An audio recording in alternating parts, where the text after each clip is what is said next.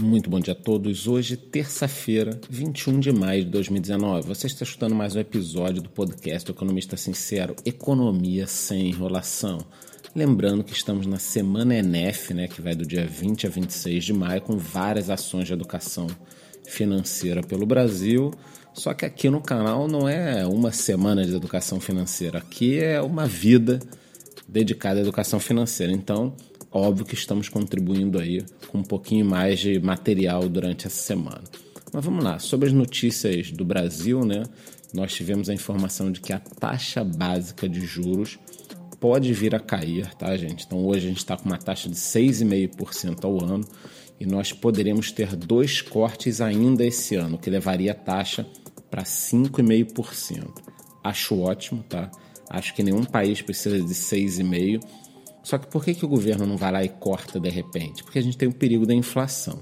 Em relação ao perigo da inflação, são duas questões. Uma, pode ser que ela não dispare, porque a gente tem uma capacidade muito ociosa na economia, então os empresários não precisam aumentar preço para vender mais, né? Quer dizer, não vai faltar produto para os preços dispararem, está sobrando produto. Então, pode ser que a inflação não dispare. Por outro lado, nós temos a questão do dólar, o câmbio, o dólar não para de subir e isso tem um impacto muito grande na inflação. Aí a gente volta para a história da reforma da Previdência, né? Aprovando a reforma, o dólar pode cair, a gente pode cortar de forma até mais rápida esses juros. Mas estamos de olho aqui, porque uma queda nos juros é, vai modificar toda a economia, né? Talvez a gente tenha uma corrida maior por bolsa, por fundos imobiliários, né? Afinal de contas, seu dinheiro parado rendia 6,5, vai render 5,5, 5, 4,5. Então as pessoas vão procurar outros locais, né? Vão comprar, começar a comprar risco, né? Se expor ao risco. Também saiu um estudo, né, de que o Brasil está ficando para trás. Não precisava nem de estudo, né? Mas vamos lá, saiu um estudo que o Brasil está ficando para trás tanto em termos de PIB per capita, né? A gente está perdendo aí essa corrida para Chile, Coreia do Sul, vem disparando o PIB per capita desde os anos 80 nesses países, quanto em produtividade do trabalho. Quer dizer, aqui a produtividade vem crescendo a uma faixa de 1,3% ao ano, no Chile cresce 3%, na Índia cresce 5%, na China cresce quase 9%. Aí fica muito difícil da gente concorrer com esses países. Quer dizer, cresce 1,3% aqui, 9% na China pelo amor de Deus, né? não tem como concorrer com um país desse. Em relação aos mercados, o índice Bovespa teve uma forte alta ontem, tá acima de 2%, uma expectativa positiva em relação à reforma da Previdência. Quem escuta esse podcast aqui todo dia sabe que a reforma da Previdência vai passar, só que são duas questões. Quando ela vai passar, né, cada vez fica demorando mais, causa-se incerteza, e se o governo vai conseguir o 1 trilhão né, de economia para os próximos 10 anos. Esse detalhe é muito importante que vai mostrar uma força nessa reforma. Tá? Eu ainda acredito que se a gente não chegar no 1 trilhão, se ficar em 800 a 900 bilhões, já está excepcional, pode vir muito dinheiro para o Brasil.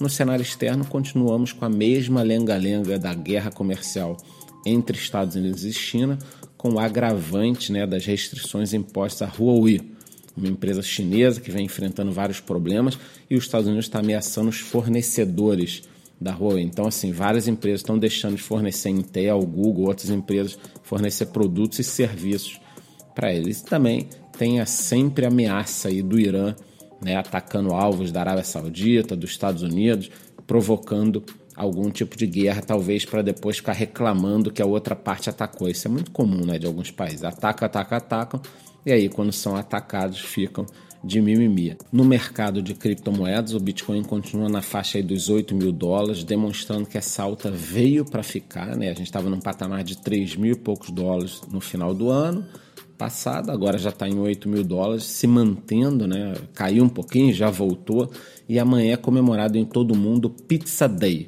Mas eu explico amanhã uma data comemorativa do pessoal do mercado de criptomoedas, é interessante você saber. Agora tem só uma observação que eu queria falar nesse podcast, que é o mais importante, que é o seguinte. A taxa de desemprego nos Estados Unidos é menor em 49 anos, tá?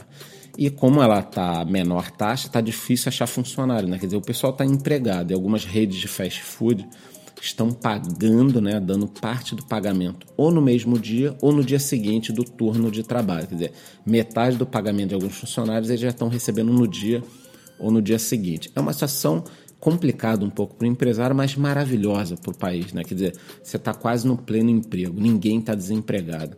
E o emprego ele traz uma dignidade para o ser humano. Né? Quer dizer, você pode levar o pão para casa, a comida, o leite das crianças, você pode comprar o que você quer eu já fiquei sem emprego, é uma situação muito complicada, mas na época não tinha filhos nem nada.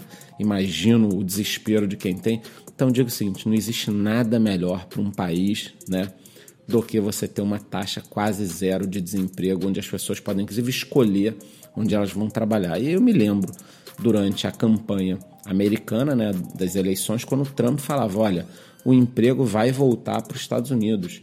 E todo mundo debochava, falava que o Trump era um idiota, que a era dos empregos acabou, que não tinha mais como trazer emprego, que a nova economia não, não era propensa a empregos. Aí o cara foi lá, diminuiu os impostos das empresas, mexeu algumas coisinhas na economia e tá a economia bombando, as pessoas empregadas, felizes, entre negros e hispânicos, o índice de desemprego é baixíssimo, né? quer dizer, tá todo mundo empregado. Então eu acho que essas pessoas que falaram que era impossível ter emprego de volta é, são pessoas que na verdade não querem o bem de ninguém, né? Querem só ver o tumulto. E realmente eu tenho esperança de que um dia aqui no Brasil a gente possa viver uma situação dessas, onde é, todo mundo possa estar empregado, né? Afinal de contas, eu já disse aqui, nós temos um contingente de mais de 20 milhões de pessoas desempregadas, sendo boa parte delas desempregadas há mais de dois anos, e isso acaba com toda a vida da pessoa, dignidade, com tudo. Então espero que um dia eu possa estar falando aqui no podcast a mesma coisa que eu estou falando sobre os Estados Unidos, que nós estamos com a menor taxa de desemprego dos últimos 50 anos. Então é isso, qualquer novidade voltaremos com mais podcast. Não esqueça de me seguir no Instagram e outras redes sociais para ter informação em tempo real. Muito bom dia.